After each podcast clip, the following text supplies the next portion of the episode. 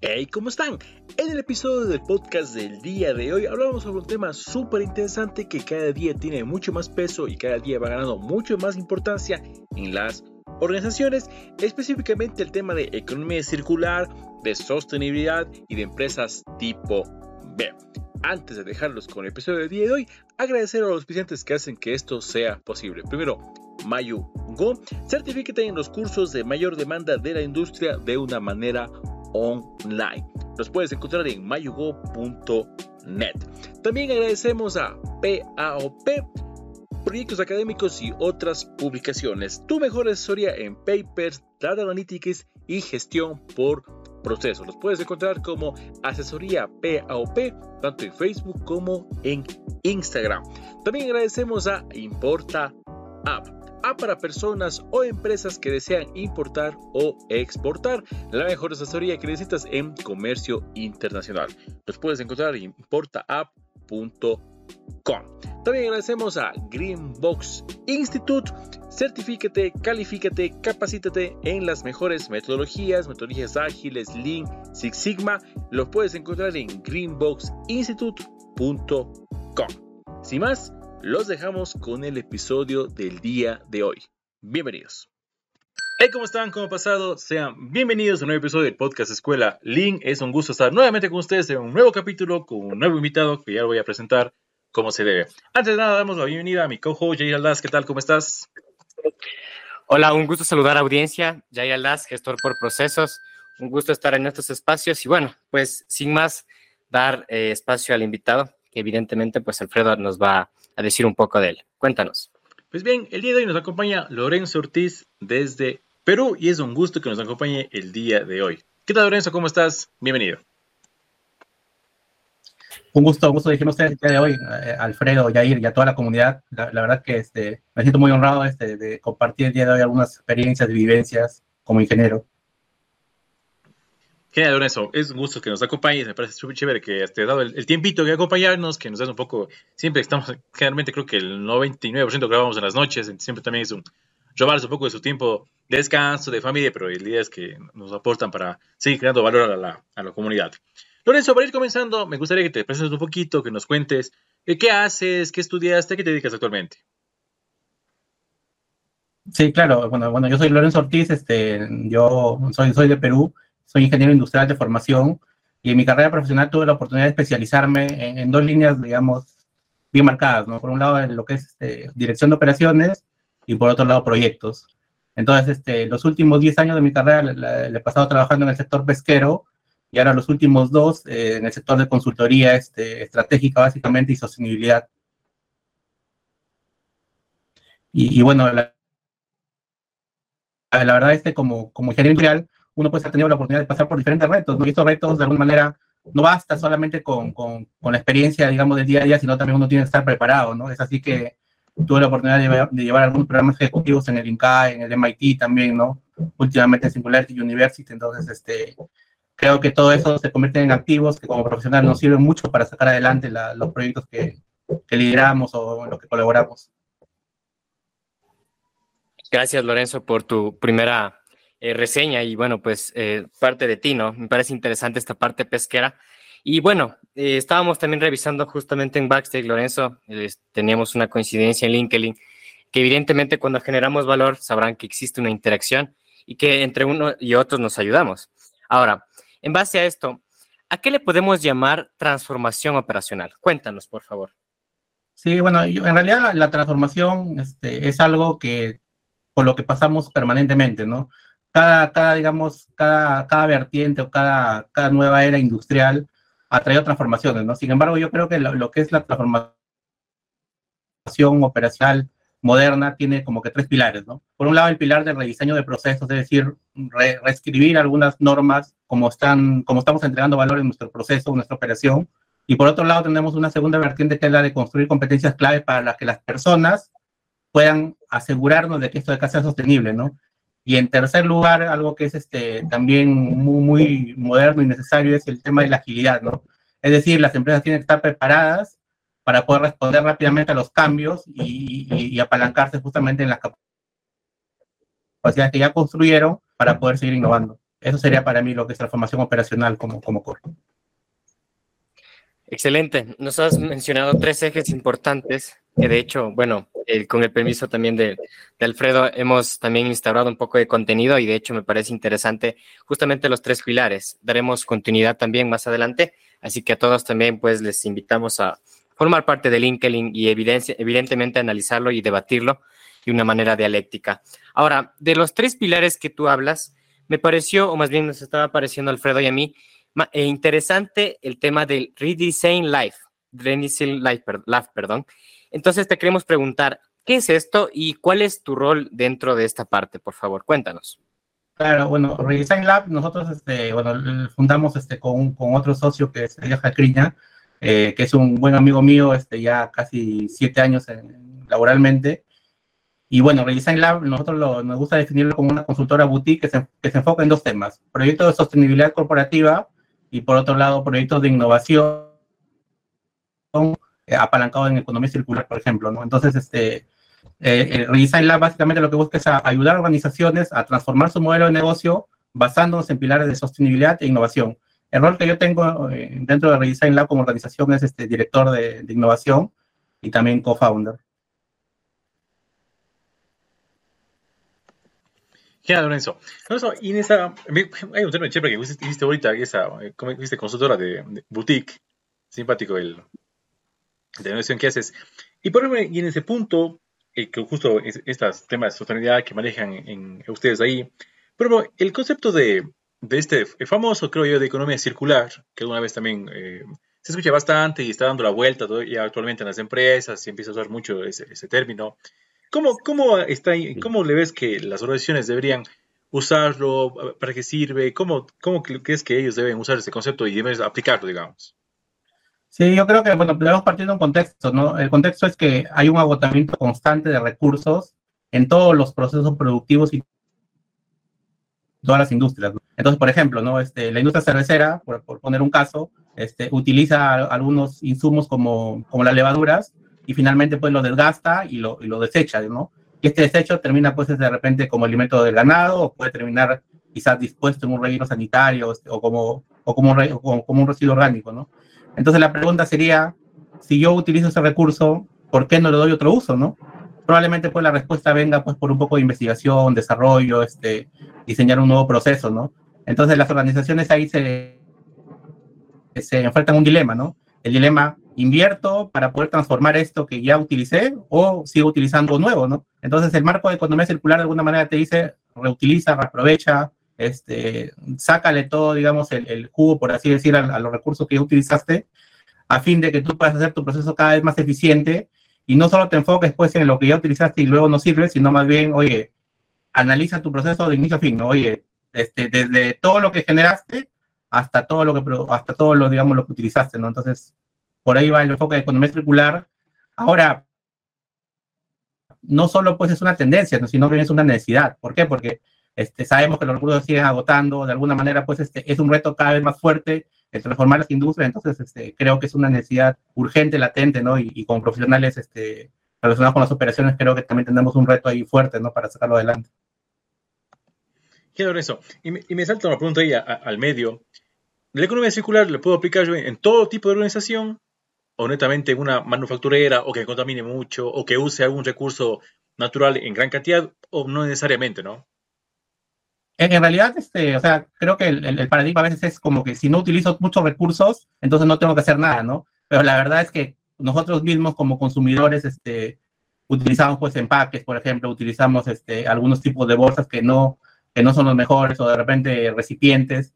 Entonces, el, principio de economía circular está al alcance de la mano, ¿no? No necesitamos ser una gran corporación, una gran empresa de manufactura para tener un impacto este, positivo en el mundo.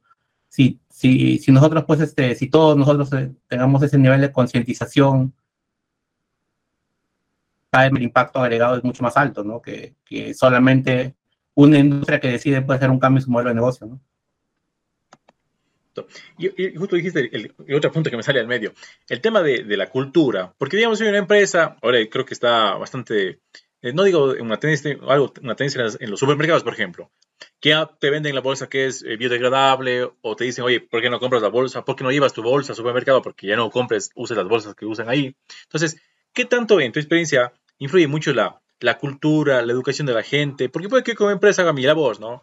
Sea, yo uso, estoy circulando, pero... Eh, ahí este, bueno, yo tengo, yo, tengo, una opinión respecto pues a que es, es mejor cambiar una conducta cuando tú convences a la persona de que eso es lo correcto, ¿no?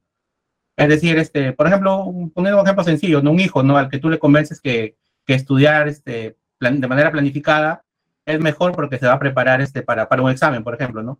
Es lo mismo con un consumidor, ¿no? Si al consumidor tú le dices, oye, no utilices estas bolsas porque efectivamente hay una afectación futura en el, en el medio ambiente en el ecosistema, y si él está convencido no lo va a hacer, ¿no? Pero si realmente lo hace solamente por presionarlo, de repente le pones algún este, desincentivo este, no sé, con un costo, por ejemplo, ¿no? Acá en Perú, por ejemplo, si tú quieres comprar una bolsa este, plástica, tienes que pagar un poco el doble o el triple, ¿no? De lo que costaba hace 3, 4 años, ¿no? Entonces, este, también existen desincentivos, hay mecanismos de regulación que, que de alguna manera reducen el consumo. Sin embargo, pues la primera medida siempre debe ser la educación, ¿no? El, el convencimiento, eh, en para, para poder hacer es un cambio real de, de conciencia o, de, repente de, para que las personas realmente entiendan o, interioricen que la cultura o el comportamiento más adecuado es ese, ¿no? El que nosotros estamos sugiriendo. Genial, Lorenzo. Ahora sí, cuéntame. Eh, dentro de tu labor que haces, tanto tus proyectos, o sea, emprendimientos o, o demás proyectos que estás involucrado, ¿Qué están haciendo tanto en innovación como en economía circular? ¿no? Que nos, algunos ejemplos, una cosa que acciones que ustedes haciendo de manera. Sí, bueno, la verdad es que en estos, un poco más de un, año, digamos, de, de, actividades en Redesign Lab, hemos tenido el sector pesquero, también el sector textil. Eh, último, tenemos un caso bueno, bien emblemático ¿no? en el sector del algodón, donde, donde nos este, hemos podido implementar pues, un sistema B, ¿no? que es este, básicamente una certificación que lo que busca es cómo yo, cómo yo, digamos, hago que la empresa se comprometa con un sistema económico que realmente beneficie al planeta y a las personas, ¿no?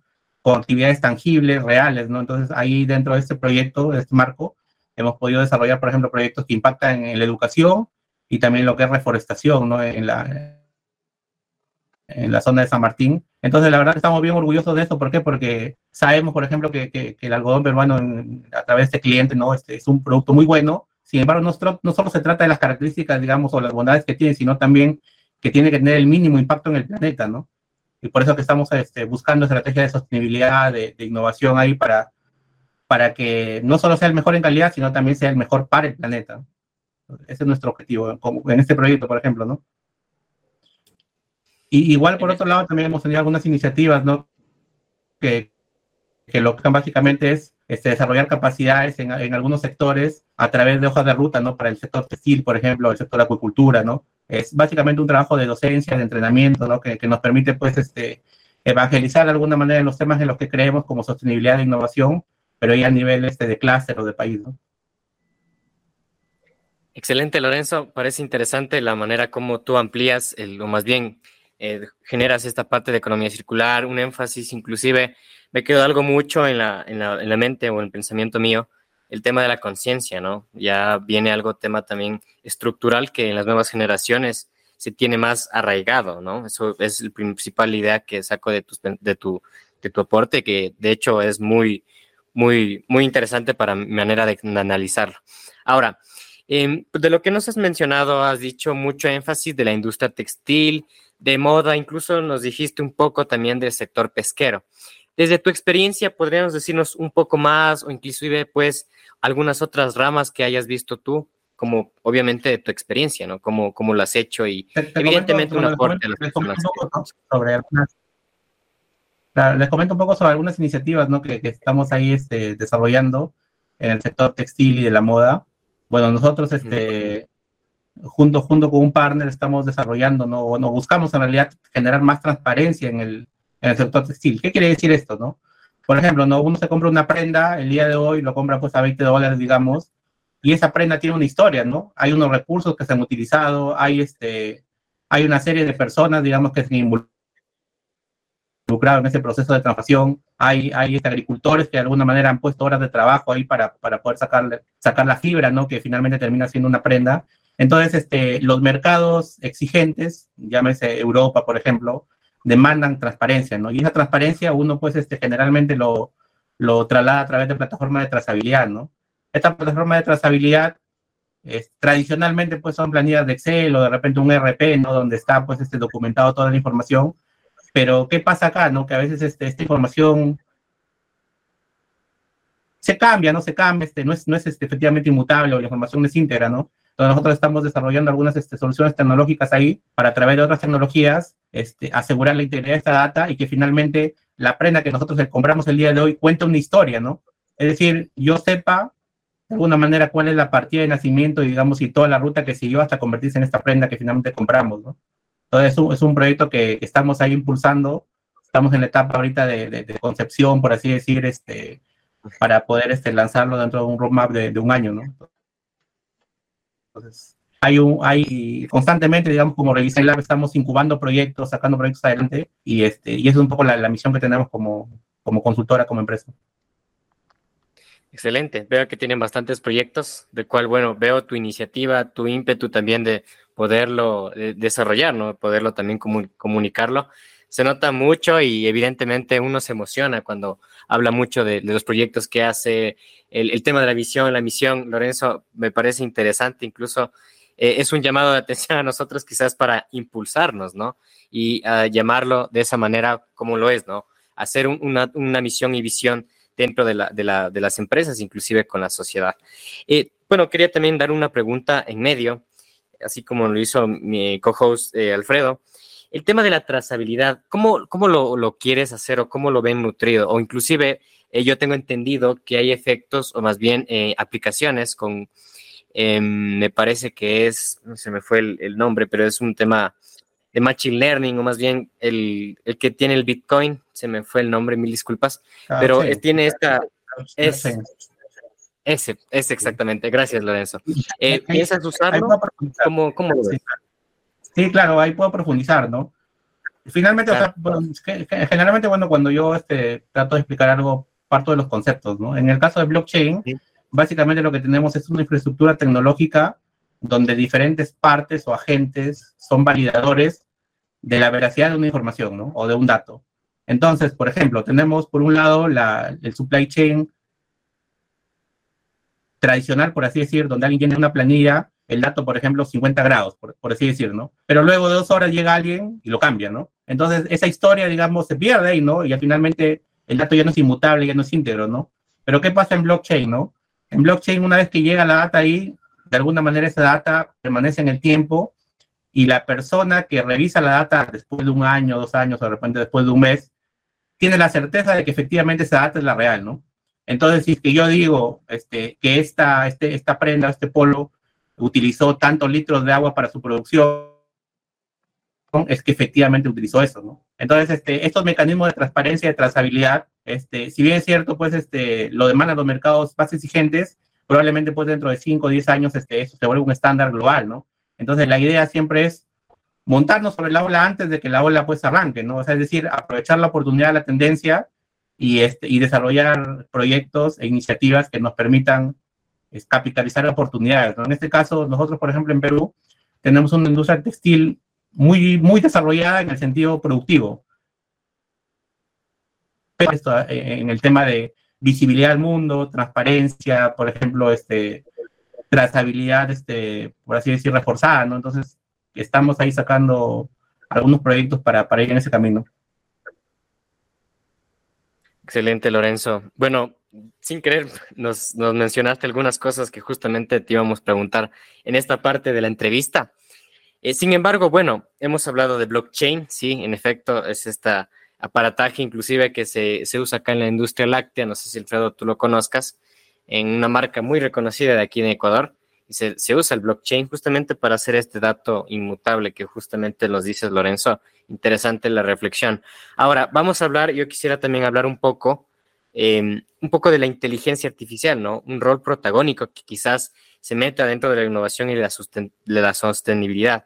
Quizás tú tienes algún pensamiento o, bueno, alguna manera de ver la inteligencia artificial desde tu punto de vista, desde tu campo laboral, o más bien, pues si quieres aportar, pues adelante. Excelente manera de hacerlo. En realidad es que, bueno, el, inteligencia artificial como tal este, es un concepto demasiado amplio, ¿no? Nosotros estamos en, lo que es este, la, lo que vemos actualmente, lo que es le llaman narrow este, AI, ¿no? Es decir, una inteligencia artificial acotada, que básicamente lo que, lo que trata de hacer es replicar algunos patrones de conducta o, resultados que nosotros podríamos tener después de un razonamiento, ¿no? Sin embargo, la, inteligencia artificial como tal no todavía razona, ¿no? Y, es, y, bueno, este, ahorita sabemos, por ejemplo, que empresas como OpenAI están dando pasos muy fuertes en lo que es, por así decir, una inteligencia artificial más, más que razone un poco más, ¿no? Que, que, digamos tenga procesos cognitivos más parecidos a los humanos. Sí, y, esto pues, ¿qué trae adelante, no? ¿O qué trae consigo? De repente el miedo, ¿no? El miedo de profesionales que creen que se van a quedar atrás en esta ola, ¿no? y ahora, yo, yo lo, digamos, desde mi punto de vista, este, humildemente lo que yo veo es, nosotros nos podríamos sentir este, amenazados, por así decirlo, por la, por la inteligencia artificial, siempre y cuando no estemos preparados, ¿no? Sin embargo, la tendencia existe, la tendencia la estamos viendo, y Ahora los roles, digamos, que van a tener más impacto perjudicial, por así decir, son los roles operativos, son los roles que no tienen mucho componente de invención. Sin embargo, los roles creativos, los roles de alguna manera que desarrollan el pensamiento sistémico, holístico, son aquellos que sí van a salir adelante, ¿no? Este, existen, por ejemplo, roles clave ahora como un director creativo, ¿no? Que, probablemente por inteligencia artificial todavía esté un poco lejos de, suplirlo, pero probablemente pues este, a roles más, tradicionales como contabilidad, quizás, ¿no? Como derecho, abogados, ¿no? Entonces, ahí un poco este, el, piso un poco está más, más caliente, por así decirlo, ¿no? Porque se puede, puede aparecer, digamos, alguna inteligencia artificial que rápidamente rompa el mercado y que de alguna manera saque muchos profesionales, ¿no? De la, de, digamos, de los puestos de trabajo. Entonces, ¿qué, yo, ¿qué es lo que yo veo, digamos, en balance, ¿no? Que se van a generar más trabajos que los que se van a eliminar, ¿no? ¿Por qué? Porque finalmente la, la, historia siempre ha sido así, ¿no? Por ejemplo, en el caso de la, de la, de la primera revolución industrial, aparecieron nuevas capacidades, nuevas competencias en, en las personas. ¿Para qué? Para poder atender estas, estas industrias, digamos, primigenias o, o, incipientes, ¿no? En este caso va a ser algo parecido, ¿no? La diferencia va a ser que, el, que, esta, que estas nuevas profesiones o nuevas carreras van a estar centradas en el conocimiento, en la creatividad, en la innovación, en el pensamiento sistémico, ¿no? Entonces, como repito, si nosotros sabemos que la tendencia ya está ahí, lo único que nos queda por hacer es prepararnos, ¿no? Prepararnos, asumir el reto y, salir adelante. Excelente. Sí, en efecto, yo también quería un poco aportar justamente lo que hablas de la inteligencia artificial y justamente ChatGPT, que, bueno, al momento de, del lanzamiento de este podcast, eh, ya sabrán las personas un poco geeks, o de hecho las que están nutridas de GPT, sabrán que estamos en nueva versión que ahora puede hacer lectura de, imágenes y muchas cosas más, evidentemente cuando adquiera el Plus. Ahora, eso también quería mencionarte y el problema también que quería aportar es que en las, en las naciones más pequeñas, que somos, por ejemplo, nosotros Ecuador, no sé si Perú también, em, todavía no se existe un desarrollo o inclusive una lectura mejor a ChatGPT. ¿Esto qué quiere decir? Que la inteligencia artificial, pues, desde mi manera de ver, no llega a impactar lo suficientemente en cosas que a nosotros como, como digámosle, como naciones tercermundistas, no llega a hacer la, hacer la comparación, por ejemplo, y no sé si, Lorenzo, ahí es mi pregunta, si has usado ChatGPT justamente para, no sé, em, quizás normativa, normativa peruana o quizás alguna cosa que, que, te permita empatar con la realidad. Yo te cuento esto y de mi experiencia quizás me, me alargué un poco, mil disculpas.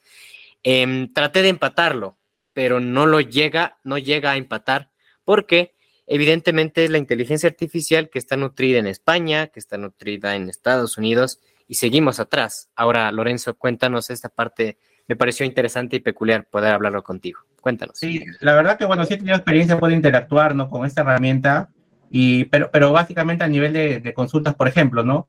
Este, diseña una estrategia go-to-market para lanzar un producto X al mercado, ¿no? Lo que te va a dar como resultado es, oye, va a agregar un montón de información o, o recursos y finalmente te va a decir estos son los cinco o seis pasos, ¿no? Esos son los mismos cinco o seis pasos que tú lo agregas en el libro, ¿no? La, ahí el componente está en cómo tú le agregas este, un pensamiento estratégico para que finalmente ese eh, para que finalmente eso que te está sugiriendo se vuelva accionable, ¿no? Por ejemplo, si uno de los ítems es no sé, desarrolle una estrategia de growth marketing para lanzarlo al mercado, eso sigue siendo muy general, ¿no? Entonces, la, la inventiva propia del profesional, digamos, ese componente novedoso, lo agregamos nosotros y cada uno puede, su experiencia, digamos, podría refinar más o menos lo, lo ¿no?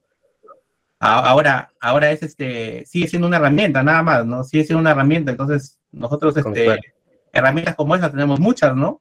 Por ejemplo, ¿no? O sea, podemos tener un software de simulación muy poderoso, pero si no sabemos interpretar los resultados o no sabemos utilizar adecuadamente el output de, esa, de esos modelos, no nos sirve de nada, ¿no? No importa la potencia computacional, no importa pues, los recursos gráficos que tengamos, no importa nada de eso, ¿no? Entonces yo, yo creo que hay que verlo de esa manera, ¿no? no como una amenaza, sino más bien como un asistente o alguien que, algo que te facilite. Genial, Lorenzo.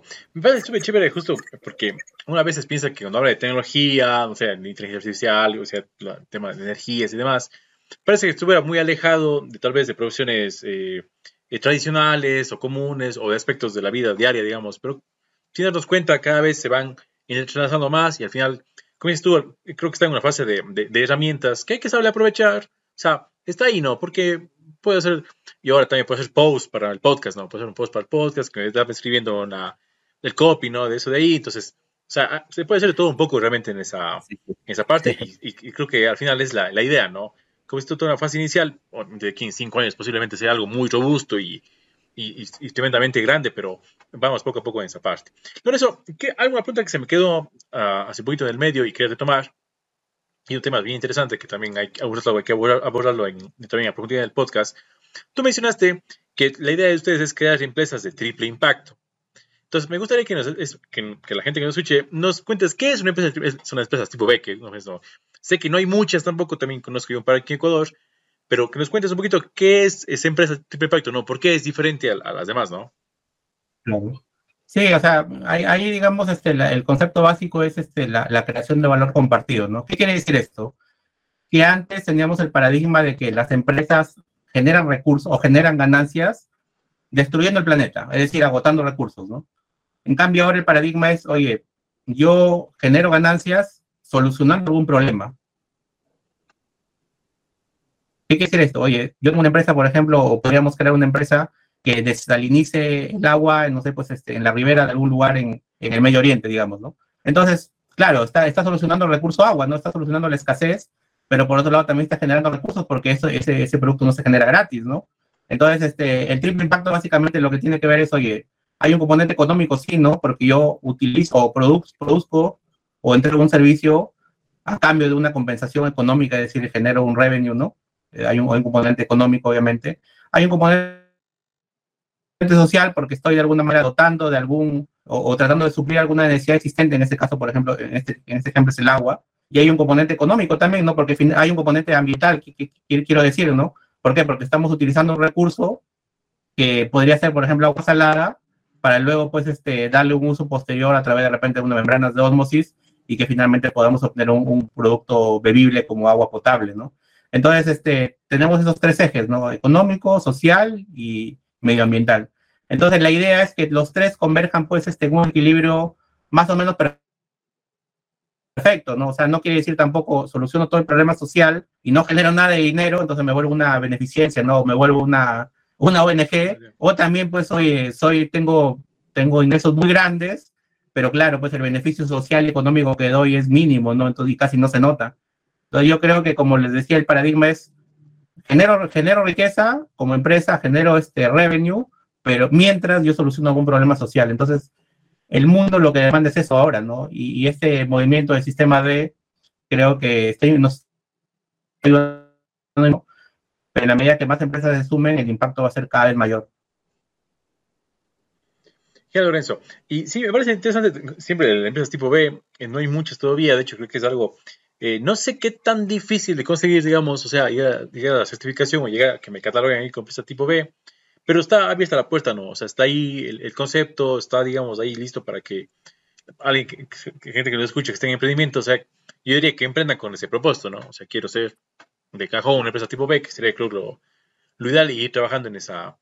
En esa requerimientos, ¿no? Que, que nos permiten confirmar que tenemos un compromiso a nivel institucional y legal, ¿no? Para poder este, cumplir con este triple impacto. Entonces, este, como, como cualquier estándar, ¿no? O sea, uno tiene pues este que, que cumplir ciertos lineamientos, esos lineamientos son medidos, evaluados, y finalmente, este, si es que todavía no estamos en, camino, digamos, a certificar, nos darán un plan de acción, pues, para que finalmente sigamos en esa línea. Ahora, lo, digamos, lo, lo interesante ahí que es, que si nosotros buscamos ser una, ser una empresa B, quiere decir que realmente nos, nos interesa el tema, ¿no? O sea, nos interesa, no solo lo hacemos pues porque queremos tener el sello, ¿no? Sino más bien porque efectivamente queremos tener un beneficio social, económico y ambiental, ¿no? Entonces, este, es voluntario igual, con muchas certificaciones, pero de alguna manera muestra el interés real que tenemos por lo que está pasando a nuestro alrededor.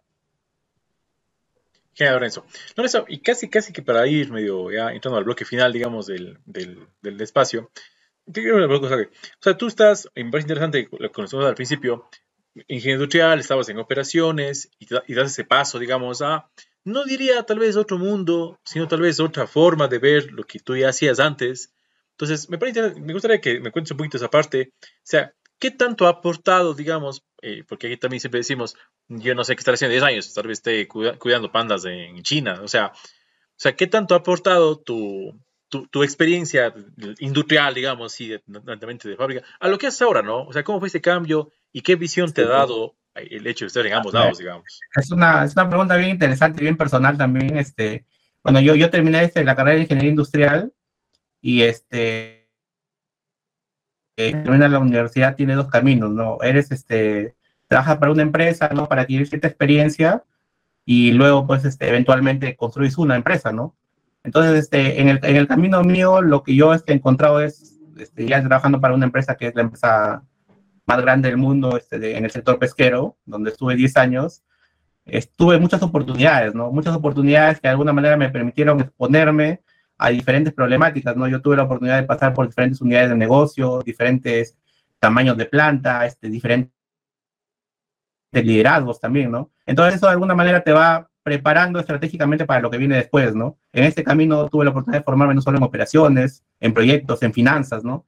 Entonces, este, de, alguna, de alguna manera yo estaba preparándome para poder aprovechar todas esas capacidades posteriormente, ¿no? ¿Por qué? Porque una vez que, que bueno, ya este, decidí ir por el camino pues, de crear esta, esta empresa junto con mi socio, de alguna manera el panorama ya estaba claro, ¿no? Porque tienes una red de contactos más o menos sólida, tienes este, un entendimiento claro de cómo abordar un proyecto sin la naturaleza, porque al final el pensamiento sistémico de alguna manera te permite ver casi todos los problemas de manera parecida, ¿no? Este, al final creo que los problemas o, digamos o las situaciones son, son una serie de interacciones entre diferentes agentes y esos agentes de alguna manera buscan un equilibrio, ¿no? Entonces, todos los problemas se solucionan de esa manera, yo creo, ¿no? O sea, de, de manera muy sencilla, ¿no? Este, entonces, como les mencionaba, yo tenía apalancado un poco la red de contactos, tenía un poco el tema de la experiencia profesional y básicamente a la visión de persona, ¿no? Mi visión personal es, en el largo plazo al menos, es tratar de ayudar a que el Perú se industrialice mucho más, ¿no? ¿Por qué? Porque tenemos muchos recursos potenciales, pero finalmente no hay industrias alrededor que permitan crear puestos de trabajo, por ejemplo, ¿no? O desarrollar nuevas capacidades en las personas, o incluso pues este, mejorar el desarrollo económico, social o local, ¿no? Entonces mi, mi, objetivo un poco va por ahí, ¿no? O sea, yo como profesional soy uno, pero finalmente pues el impacto que puedo tener, digamos, a través de mi liderazgo de proyectos, este, me va a permitir multiplicar, este, multiplicar este, la experiencia que tengo y los resultados también, ¿no? Entonces, este, yo creo que mi, mi visión va por ahí, ¿no? O sea, ayudar a industrializar, este, tratar también de alguna manera compartir en estos espacios, por ejemplo, como el de hoy, ¿no? de alguna manera este, hacer un poco de, de, docencia sobre los temas que he aprendido y finalmente pues este, motivar a otras generaciones o a personas que vienen un poco más atrás para, para decirles que sí es efectivamente posible hacer una carrera, este, digamos, buena y que a la larga pues este, puedas también crear una empresa en la que te vaya bien, ¿no? Entonces, este, un poco esa es la, la visión que quería compartirles el día de hoy. Qué Lorenzo, súper chévere el, labor que haces.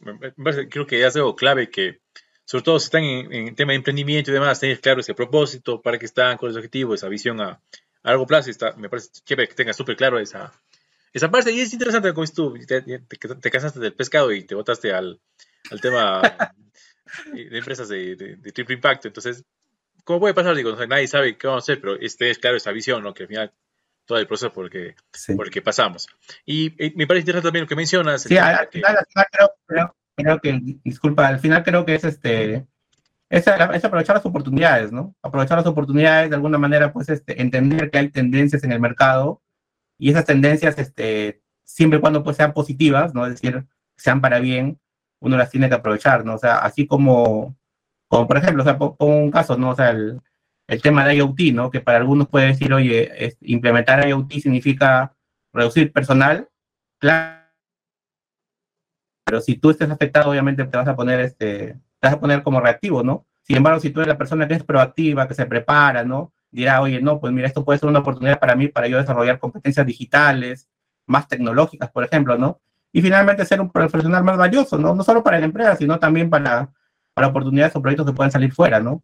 Yo creo que ese chip constante de, reinventarse, de, de, poder este, aprender nuevas cosas, es algo que nosotros no debemos perder en ningún momento de nuestra vida, ¿no? Ese, ese tema de, de aprendizaje continuo y constante, o sea, me parece que es algo tratado de mantener a lo largo de toda mi carrera, ¿no? Por ahí también va un poco mi mensaje.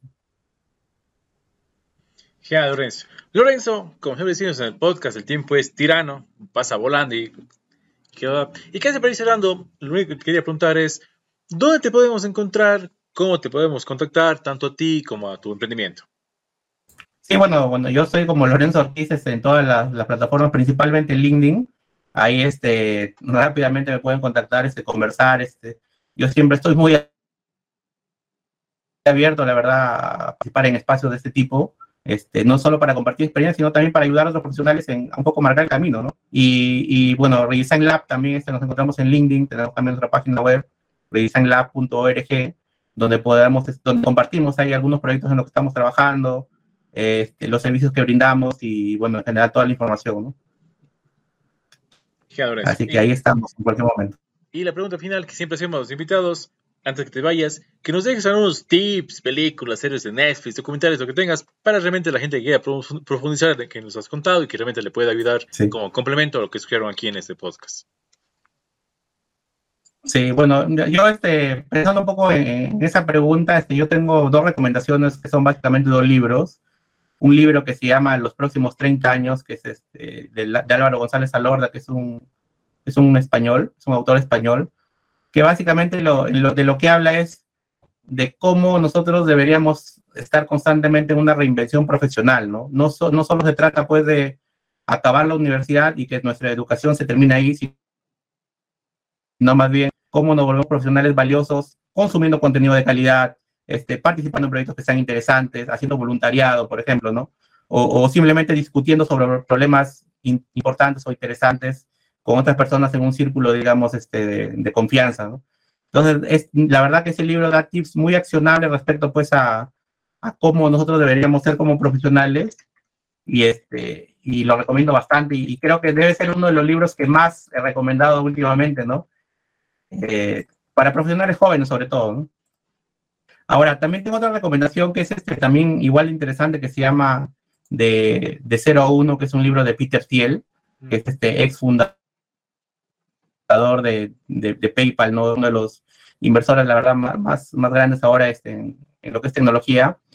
Y, y el libro del 01, así, aunque de repente el título no tiene mucha, este, no, no te da muchas luces sobre qué se trata, básicamente lo que, lo que trata de mostrar es que hay dos realidades, o a veces vemos el mundo de dos realidades, de, dos maneras. Lo vemos de manera lineal, donde el mundo mejora incrementalmente, es decir, tú vas 1, 2, 3 hasta n, ¿no? Las mejoras son pequeñas, no son significativas, no tienen tanto impacto, ¿no?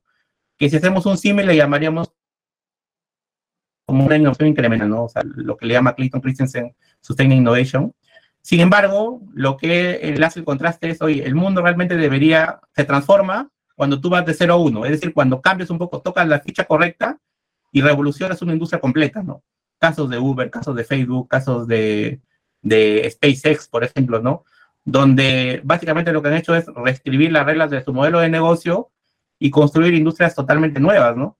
Entonces, imaginémonos, por ejemplo, ¿no? O sea, este, algo muy sencillo, ¿no? La, industria de Facebook, de creación de contenido, ¿no? ¿Qué pasaría, pues, si Facebook existía hoy, ¿no? No solo en el tema de redes sociales, sino en el tema de las personas que están generalmente consumiendo videos, de repente interactuando, y de alguna manera se crea una economía que antes de Facebook no existía, ¿no? Lo mismo con YouTube también, ¿no? O sea, este, hay personas que han construido empresas de media totalmente montadas en YouTube, ¿no? Entonces, este, esta, estas industrias, digamos, que permiten dar este salto de 0 a 1, son aquellas que realmente terminan transformando la realidad, impactando las economías, impactando a, un gran número de personas, ¿no? Es un libro muy bueno, la verdad. O sea, tiene mucho que ver con, con tecnología, pero también con innovación. Así que esas mis, mis dos recomendaciones súper básicas y creo que pueden aprovechar mucho las personas de su comunidad. Excelente, gracias Lorenzo. Justo es de 0 a 1, es la segunda vez que recomiendan el libro. Y bueno, entonces si es otra persona que nos recomienda es tanto a mí o a Alfredo o a la persona que nos escucha leerlo. En lo personal, ya es la segunda vez que me recomiendan, entonces creo que es el deber mío. De mi parte, agradezco a Lorenzo, agradezco a Alfredo también por el espacio, a la persona que nos escuchan, nuevamente mi, mi incentivo, ¿no? De poder reaccionar en redes, en YouTube, principalmente en LinkedIn, estamos haciendo un tema de dialéctica, de, de debate, y Lorenzo, también invitarte a formar parte de LinkedIn. Así que con ese, con ese mensaje damos por cerrado este podcast. Te agradezco pues nuevamente y gracias. Muchas gracias, encantado de, participar el día de hoy. Un gusto. Buenas noches. Gracias, Lorenzo. A todos igual, buenas noches. Gracias. Y pues bien, con eso termina el episodio del día de hoy. Recuerda que puedes encontrar este podcast tanto en YouTube como en Spotify como Escuela Link. No olvides seguir a todos nuestros auspiciantes en sus redes sociales y a los hosts, tanto Jair Aldaz como mi persona Alfredo Quito, nos puedes encontrar en todas las redes sociales. Así que nos vemos en un siguiente episodio. Chao, chao.